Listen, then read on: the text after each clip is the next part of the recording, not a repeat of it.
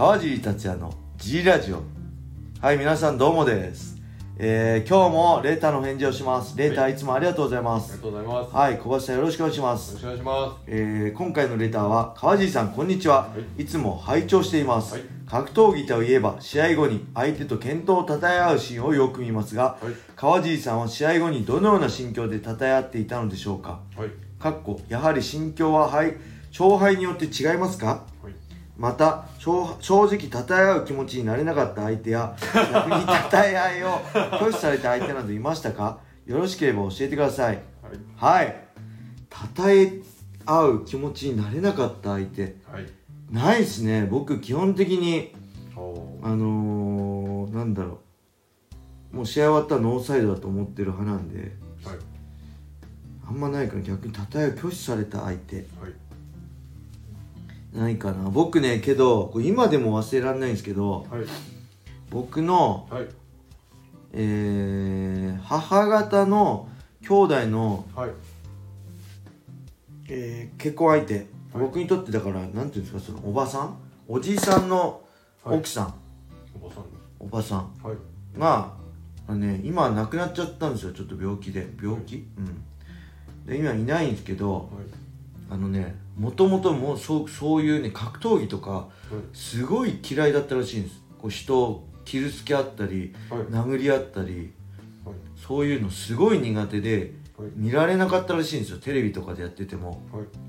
けど僕がそうやってプロデビューしてはい。こう大きな舞台で戦うようになってそのお僕の母方の母親のお兄さんはい。もう試合見に来たいって言って夫婦で見に来てくれたらしいんですようん初めてはい。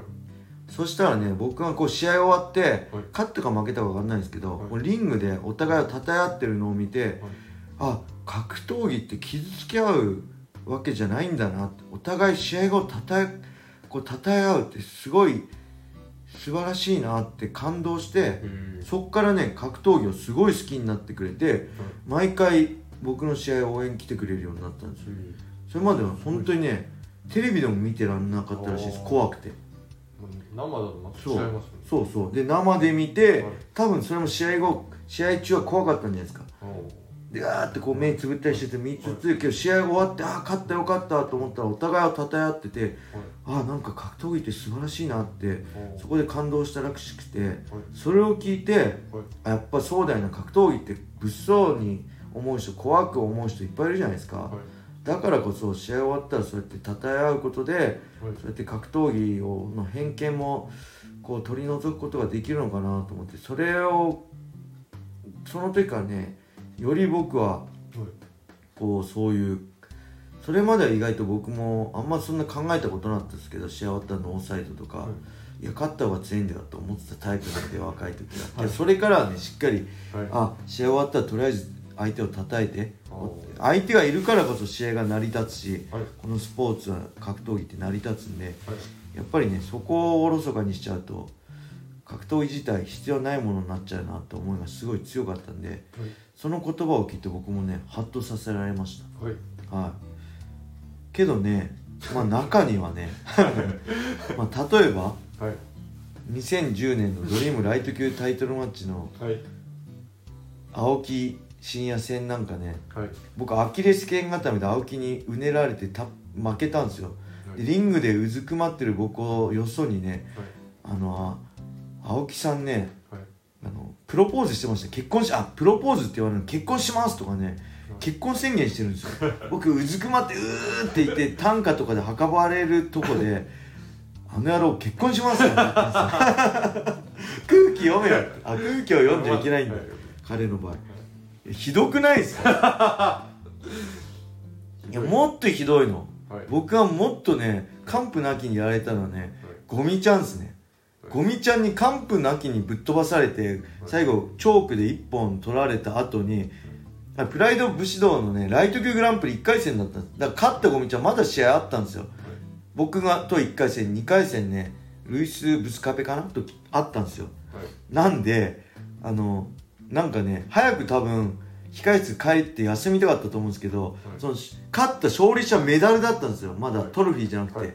まだ次の試合あるから、はいそのメダルを僕の首にかけて帰っちゃったんですよ。おめでありがとうっつって。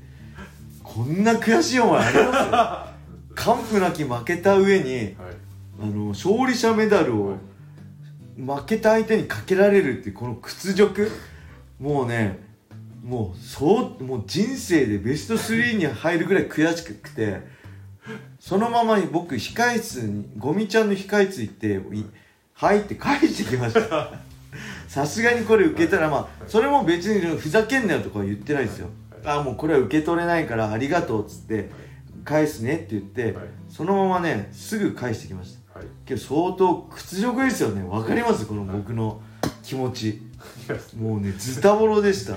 何それ何にしようっていうんですか。傷口に塩を塗るっていうか。もうねそこまで俺を追い込むかっていうぐらいねへこみましたね。でもう一つはちなみにあれはね2009年の大晦日っすね。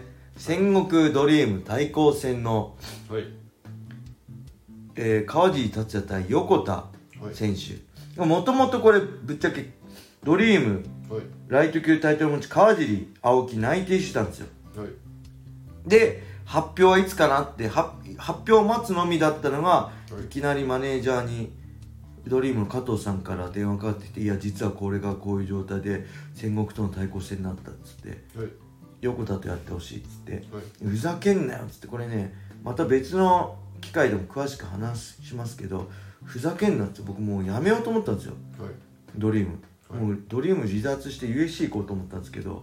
まあ、あることがあってそれやめて結局横田と戦うことになったんですよ。はい。でその会見の時ももう僕はふてくされてるんですよ。もう話したくねえしみたいな。もうふざけんなよみたいな。もうふてくされてマイク持ってほとんど喋んないんですよ、はい。対する横田がいやままた正人戦の後だったんです。2009年7月に正人ってやってその年の大晦日でい。や僕だったら正人だったらもっといい試合になったとか僕だったらなんとかって超くだらないことずーっと言ってるんですよ。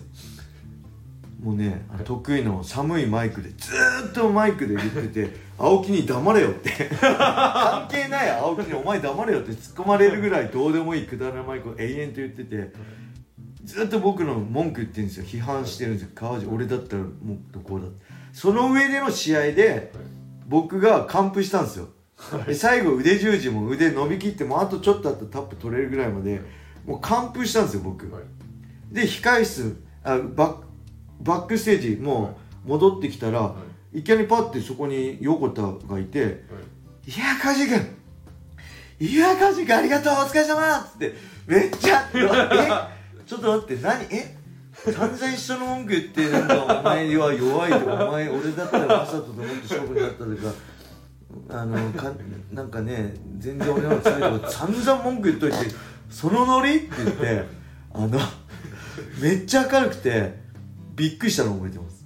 あ川尻君ありがとうねなんつってめっちゃフレンドリーなんですよでししかもその後結局パレスタの松尾の朝練で一緒に練習になってめっちゃあ横チンめっちゃ面白いあ横チンって今横田のこと横チンって言ってるんですけどめっちゃ面白いんだっつってしかもねその5年後ぐらいにそうやって一緒に練習するようになったらあのまだ俺との試合の時ねちょっと車と事故って腰怪我しててとか言い訳をねずっと言ってるんですよまだもういいじゃん負け認めればっていうのに。まだ言い訳言ってんですよあの人まだ言うのそれもういやいやもうそうかもしんないけどもういいじゃん。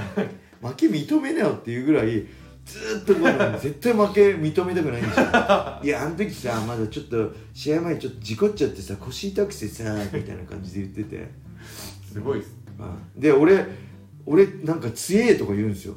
俺は何連勝で何連勝しててとかってその後いやその連勝の前に最後に負けたの誰って言って俺なんですよ。だからそうやって自慢言い出すと負けたの誰なの？って聞くっていう。俺も塩を塗るっていう。